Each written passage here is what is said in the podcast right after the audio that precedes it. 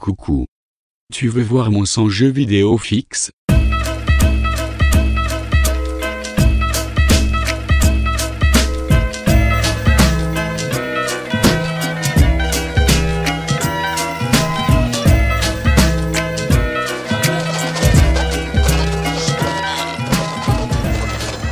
Dieu.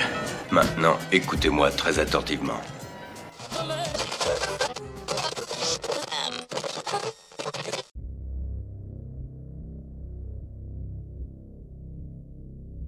Salut et bienvenue à toi dans cette première chronique. Sans jeu vidéo fixe, c'est quoi? Un épisode, un jeu, traité en quelques minutes avec autant ou aussi peu de tact que Mère Nature m'en a doté à la naissance. Aujourd'hui, je te propose de te faire du bien en te faisant du mal. Un nouveau donjon vient d'ouvrir en ville et tu tombes à pic. On est convié à son inauguration. Tout aussi amical et clairvoyant que le charognard résident dans son écran d'accueil, un noirci ne s'embarrasse pas de politesse. En guise de titre ou d'avertissement, le jeu s'adresse directement à son nouveau et jusque-là heureux possesseur en l'insultant. Car oui, encore peu aguerri, de cette quête tu seras sûrement indigne, un noirci pour les anglophobes, et tes premières heures à la manette n'en feront qu'une douloureuse démonstration. À l'abri derrière ton écran 4K de nerds souffreteux, le souffle glacial de Ur va tout de même venir jusqu'à toi, te mettre les nerfs à vif et les pendules à l'heure du glas. Quant aux plus faibles, pleutres ou ignares, les yeux larmoyants iront se faire rembourser avant les fatidiques deux heures de jeu, prétextant mille et un blâme grotesque, rédiger la fierté et l'orgueil ensevelis sous la honte commune aux lâches.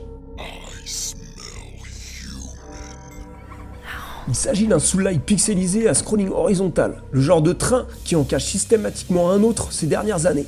Mais là où ces petits copains ont tendance à lorgner clairement vers d'autres influences, pour n'en citer que quelques-uns, Volgar du côté de chez Rastan Saga, Slane chez Castlevania, Dead Cell chez Metroidvania et Dave du côté de chez Swan, le tout frais mais pas si frêle Unworthy, lui, malgré ce qu'il en dit dans sa présentation Steam, reste en grande partie fidèle à son daron de chez From Software. Pas comme la fifi préférée à son papounet, mais plutôt comme un bourreau à sa hache fraîchement ensanglantée. Tout y est ou presque, un peu comme dans le gargantuesque Salton Sanctuary, les armes, les hôtels, les roulades, la lourdeur, les fessées, avec quand même une différence notable, ici pas de bouton de saut. Alors je te rassure, vu la qualité d'ensemble du jeu, on peut imaginer assez aisément que le gars, qui de plus est seul derrière cette œuvre, a le niveau nécessaire en programmation pour intégrer cette fonction s'il le souhaite. Mais si comme certains rédacteurs tu as du mal à l'entendre, c'est une revendication de sa part. En effet, Unworthy n'est pas un platformer de souche. Les sauts de cabri et tous ces trucs de danseuse, notre héros les laisse offrir en salopette pire aux joueurs de PES. Malgré tout, en grand amateur de tuyauterie qu'il est, son créneau, tel le grand Rocco, c'est la galipette. Et avec style, s'il vous plaît, c'est donc les bottines en peau de nubuck collection automne-hiver bien rivées au sol que tu affronteras d'ignobles boss au pattern chiadé, que tu arpenteras les dédales d'un donjon 8 bits monochrome semblant pourtant moite et puant, au level design bien pensé. Le doigt sur la gâchette, toujours prêt à esquiver, amortir une chute temporisée, attaquer, mourir, apprendre de tes erreurs, recommencer mourir à nouveau, lâcher un petit mot doux sur la peut-être sainte maman du développeur, puis recommencer parce que c'est bon mon cochon. C'est le principe depuis que le monde est immonde et que le jeu est électronique.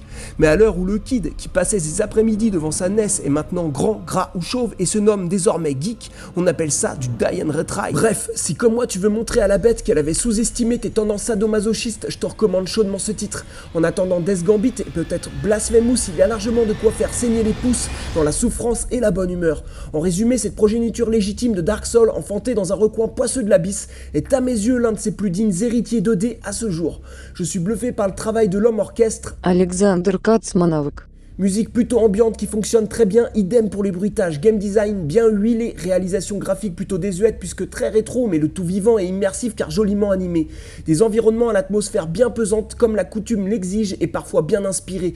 Quelques effets de transparence par-ci par-là, la traditionnelle brume épaisse en direct des meilleurs cimetières fleuris, guide du routard 1666, de jolis parallaxes, etc. etc. L'ensemble fonctionne et le charme comme le chirurgien des mains opère. C'était Sans jeu vidéo fixe, merci à toi pour ces quelques minutes d'attention. Rendez-vous très bientôt sur sansjeuxvideofixe.com pour de nouvelles chroniques.